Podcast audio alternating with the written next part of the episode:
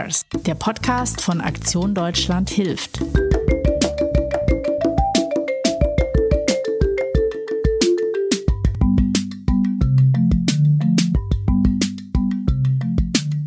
Beeindruckt hat mich, dass wenn man so viele Schicksalsschläge erlebt hat und auf so einem Niveau lebt, wo es so gerade ums Überleben geht, man dann so stolz und so viel Lebensmut noch entwickeln kann, dann hat das meinen tiefsten Respekt verdient.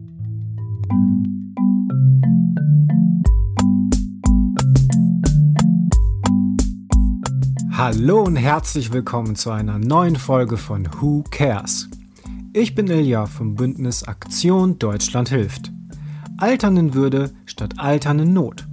So ließe sich das Ziel von HelpAge Deutschland in einem Satz beschreiben. Seit 2005 setzt sich unsere Bündnisorganisation weltweit gezielt für ältere Menschen ein. Mit Hilfsprojekten und Kampagnen machen sie auf die Rechte und Bedürfnisse älterer aufmerksam und versuchen überall dort ihre Lebensbedingungen zu verbessern, wo sie in Armut leben, ausgegrenzt oder diskriminiert werden. Jede Oma zählt ist dabei eine ihrer bekanntesten Kampagnen. In der heutigen Folge erzählen wir euch die Geschichte zweier Menschen, die sich ohne das Engagement von HelpAge nie begegnet wären. Eine Begegnung, die beider Leben bis heute nachhaltig verändert hat. Folgt uns nach Tansania und lernt Lutz Hetai, Mitgründer von HelpAge, und Aurelia Malabi, eine stolze Großmutter aus Kagera, kennen. Und erfahrt so ganz nebenbei, was es auf sich hat mit Jede Oma zählt. Viel Spaß!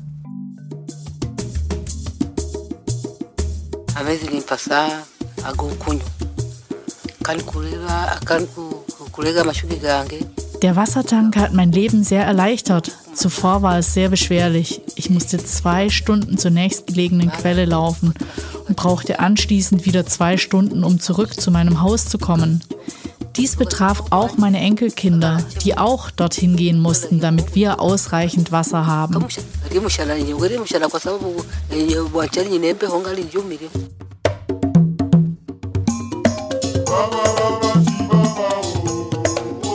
Aurelia hat vier ihrer eigenen Kinder verloren. Besonders hart hat sie getroffen der Verlust ihrer Tochter, weil ihre Tochter noch in ihrer Hütte gewohnt hat mit drei Enkelkindern. Und jetzt war sie dort alleine und hat jetzt die drei Enkelkinder versorgt. Und Aurelia ist eigentlich auch eine sehr selbstbewusste und auch eine sehr taffe ältere Frau. Und äh, sie liegt mir besonders am Herzen, weil ich sie auf meiner ersten Reise 2008 auch persönlich getroffen habe. Ich habe sie interviewt, bin danach auch noch dreimal in dem Projekt gewesen und habe immer dann auch explizit Aurelia besucht. Sie hat immer sehr viel Verantwortung übernommen und hat auch äh, diesen älteren Frauen auch eine Stimme gegeben. Und hat sich dann auch so weiterentwickelt. Also die hat dann noch ein kleines Geschäft aufgemacht, weil sie ganz erfolgreich in der Viehzucht war. Sie hat zum Beispiel auch dafür gesorgt, dass in ihrem Dorf, dass die eine Zisterne bekommen haben. Also in der Regenzeit konnte man das Wasser sammeln und äh, dass sie dann weniger zum, zum Brunnen gehen mussten, was ja auch oft beschwerlich ist. Also diese selbstverständliche Wasserversorgung, die gibt es da in der Gegend nicht.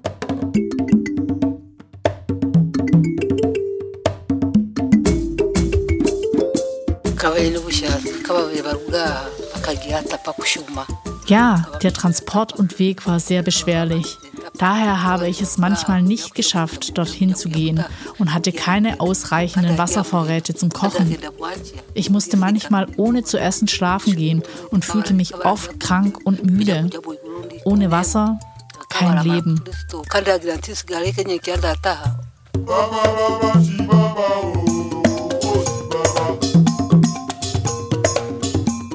Aurelia hatte mit Sodis, diese Sodis-Technik eigentlich so für sich und auch für ihre Gruppe sich zu eigen gemacht, wo man Wasser abgefüllt hat, entweder aus dem Brunnen oder aus der Zisterne und die dann 36 Stunden in der Sonne hat liegen lassen in diesen Plastikflaschen und dann waren die auch keimfrei. Und dann konnte man das auch trinken. Und bei meinem letzten Besuch hat sie gesagt, sie trinkt ausschließlich äh, dieses Wasser und seitdem geht es ihr auch viel besser. Keine Magenbeschwerden mehr, es geht ihr einfach besser. Und wir haben sie dann auch genommen, auch mit ihrer Geschichte, mit unserer Ausstellung Stille Heldin gemeinsam Verantwortung tragen. Da haben wir fünf SDGs, also fünf der Nachhaltigkeitsziele der Vereinten Nationen genommen und die mit einer Großmutter in Afrika verbunden. Und Aurelia stand dann, was für uns naheliegend war, fürs Wasser. Und über die Geschichte von Aurelia spürt man dann als Betrachter dieser Ausstellung, auch mit ihrer Lebensgeschichte, dass das für ganz, ganz viele Menschen überhaupt nicht selbstverständlich ist und welche Wege man findet, mit Wasser auszukommen. Und ihr Wasserverbrauch ist also phänomenal. Also den ökologischen Fußabdruck von Aurelia, den hat kein einziger in der Bundesrepublik Deutschland, würde ich mal sagen.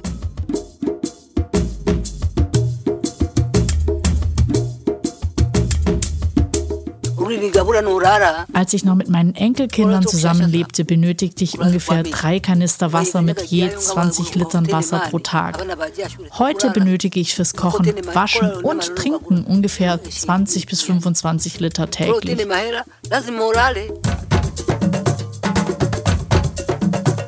Verlassen wir Tansania und Aurelia für einen Moment und blicken zurück auf die Ursprünge von Help Age Deutschland. 15 Jahre bevor es die Aktion Jede Oma zählt gab. Michael Bünte und Lutz Hettei saßen zusammen in Osnabrück und wunderten sich. Wenn der demografische Wandel nach dem Klimawandel die zweitgrößte Herausforderung der Menschheit ist, warum gibt es in Deutschland keine einzige Organisation, die sich weltweit für ältere Menschen einsetzt? Daran muss man doch was ändern.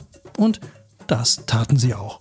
Mein Name ist Lutz Hettei. Ich bin Geschäftsführer von Help Age Deutschland e.V. und auch gleichzeitig Gründungsmitglied dieses Vereins. HelpAge gibt es seit knapp 15 Jahren. Ich bin seit meinem ganzen Leben in der Entwicklungszusammenarbeit tätig, bin auf die Idee gekommen, mit meinen Mitstreiterinnen und Mitstreitern ältere Menschen in den Fokus der Entwicklungszusammenarbeit und der humanitären Hilfe zu rücken, sowohl als Betroffene als auch die Gruppe, die auch äh, bereit ist, mit anzupacken. Und dass gerade diese älteren Menschen, wenn ich mich jetzt auf die humanitäre Hilfe beziehe, oft vergessen werden und auch bei den spezifischen Angeboten, die es dann gibt von Hilfeleistungen, oft gar nicht bedacht werden. Das ist so die Motivation gewesen vor 15 Jahren.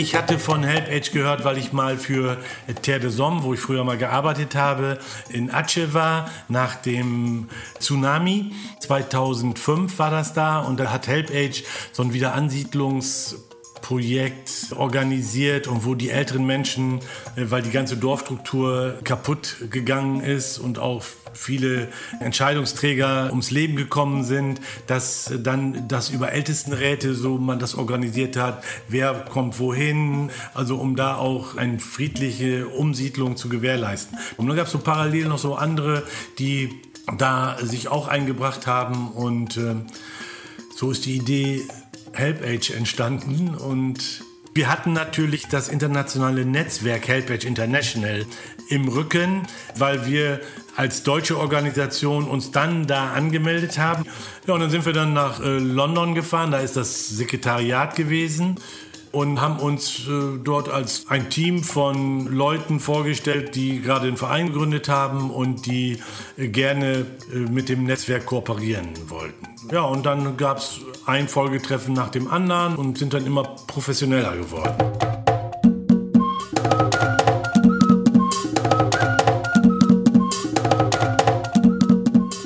In der humanitären Hilfe ist es oft so, die meisten Opfer sind ältere Menschen so ein Erdbeben oder so eine Flut, dann ist man auf der Flucht, drückt das mal ganz einfach aus.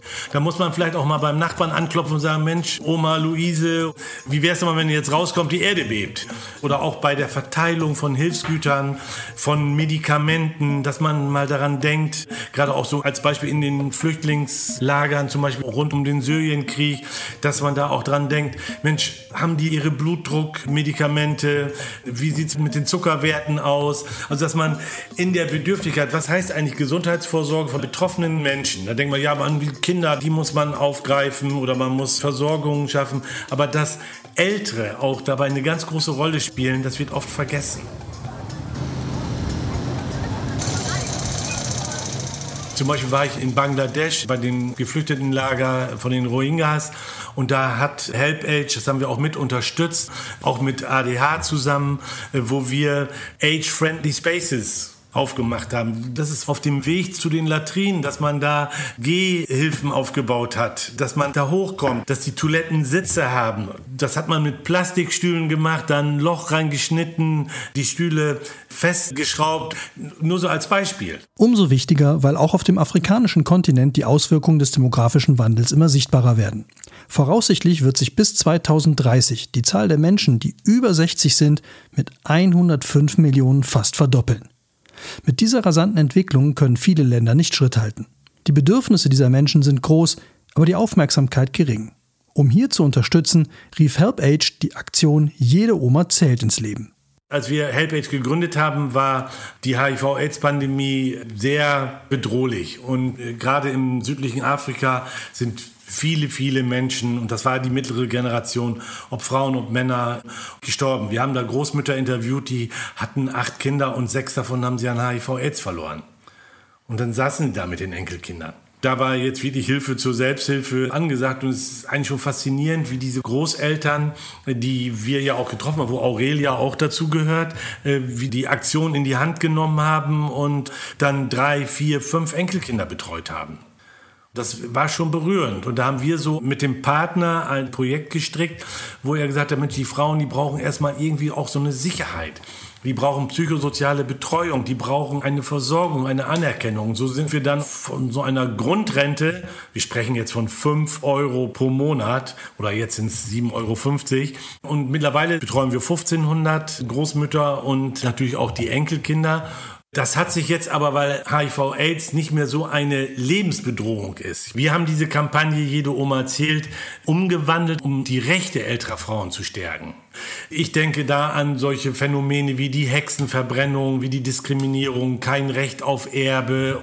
Also nach wie vor spielen ja in vielen, vielen Gesellschaften Frauen immer noch nicht die erste Geige oder die gleiche Geige. Und da auch noch mal so ein Bewusstsein zu schaffen, da machen wir uns stark. Also die Würde und das Recht auf ein gerechtes und versorgtes Altern ist unser Herzensanliegen.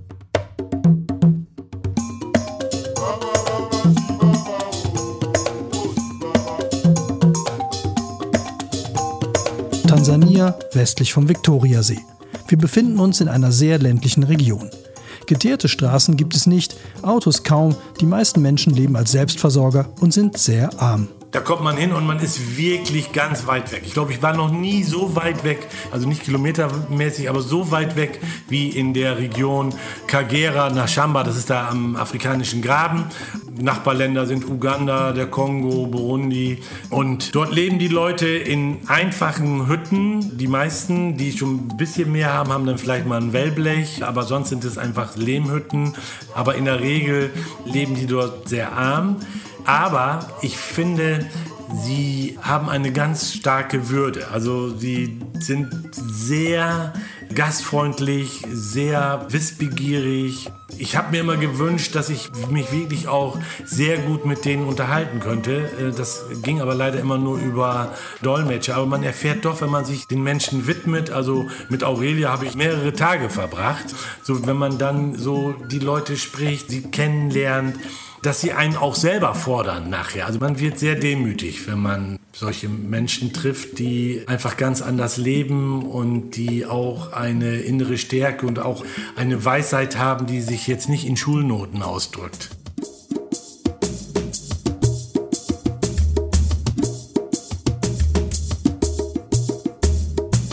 Finde es immer ganz wichtig, wenn man so Gespräche auf Augenhöhe führt, dass das auch umgekehrt so ist, dass man sein Herz auch öffnen muss. Das fand ich zum Beispiel auch sehr bemerkenswert. Aurelia war entsetzt, dass äh, meine Mutter alleine wohnt sechs Kinder hat. Das fand sie wieder gut. Oh, ist ja eine reiche Frau. Und dass sich keiner um sie kümmert. Und so eine Frage, wie oft äh, bist du denn bei deiner Mama? Und ich sage, ja, pff, so alle zwei, drei Monate fahre ich dann nochmal vorbei. Und so das findet sie unverantwortlich. Dann sagt sie auch, ja, aber ihr hattet doch gar kein HIV-Aids. Also so, wo ist das Problem? Ihr könnt doch alle schön noch beisammen sein. Ne? Also das äh, fand ich schon, schon bemerkenswert.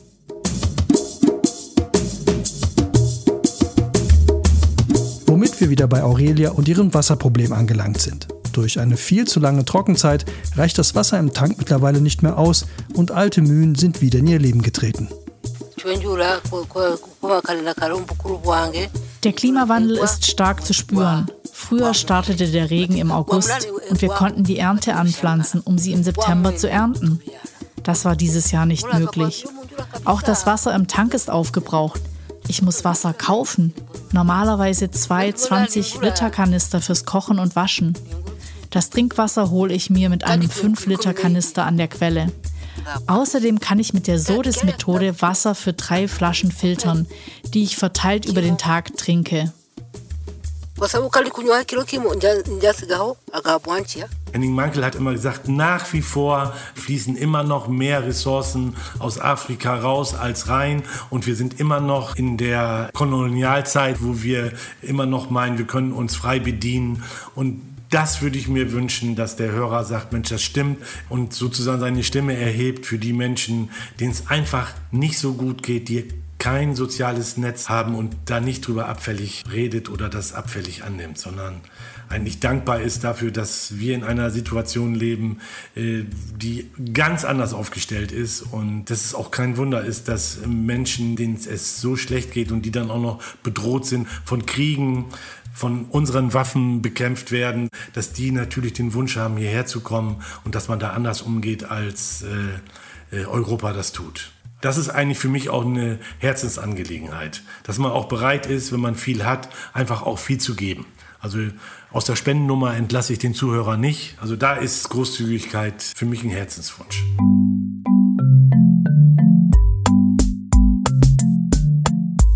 Das waren Lutz und Aurelia. Jede Oma zählt gibt es auch als Virtual Reality Ausstellung. Stille Heldinnen heißt sie und lässt den Zuschauer mit einer VR-Brille in den Alltag von sechs Großmüttern in Tansania eintauchen. Ich konnte mir das Ganze bereits ansehen und kann es euch nur weiterempfehlen. Auf www.helpage.de/veranstaltung findet ihr alle kommenden Ausstellungstermine. Wenn ihr mal in der Nähe seid, dann fahrt hin, es lohnt sich. In der nächsten Folge von Who Cares sprechen wir mit Felix Neuhaus. Er ist Koordinator für humanitäre Hilfe bei unserer Bündnisorganisation AWO International. Als am Morgen des 25. April 2015 Nepal von einem der heftigsten Erdbeben in seiner Geschichte erschüttert wurde, waren Felix und seine Familie hautnah dabei. Sie hatten gerade gefrühstückt und Felix stand ausgerechnet unter der Dusche, als ihr Haus in Kathmandu komplett durchgeschüttelt wurde. Die Familie konnte sich glücklicherweise unverletzt in den Garten retten. Ab da begannen unglaubliche Wochen für Felix. Die internationale Hilfe startete und er war auch da mittendrin. Was Felix alles in Nepal erlebt hat, das erzählt er euch in der nächsten Folge. Hat euch der Podcast gefallen? Dann sagt es weiter. Abonniert, teilt und kommentiert ihn auf Spotify, iTunes oder Deezer. Ich bin Ilja von Aktion Deutschland hilft, dem starken Bündnis aus 23 Hilfsorganisationen. Bis zur nächsten Folge von Who Cares?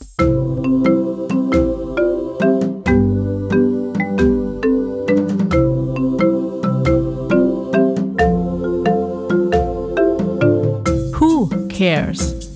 Der Podcast von Aktion Deutschland hilft.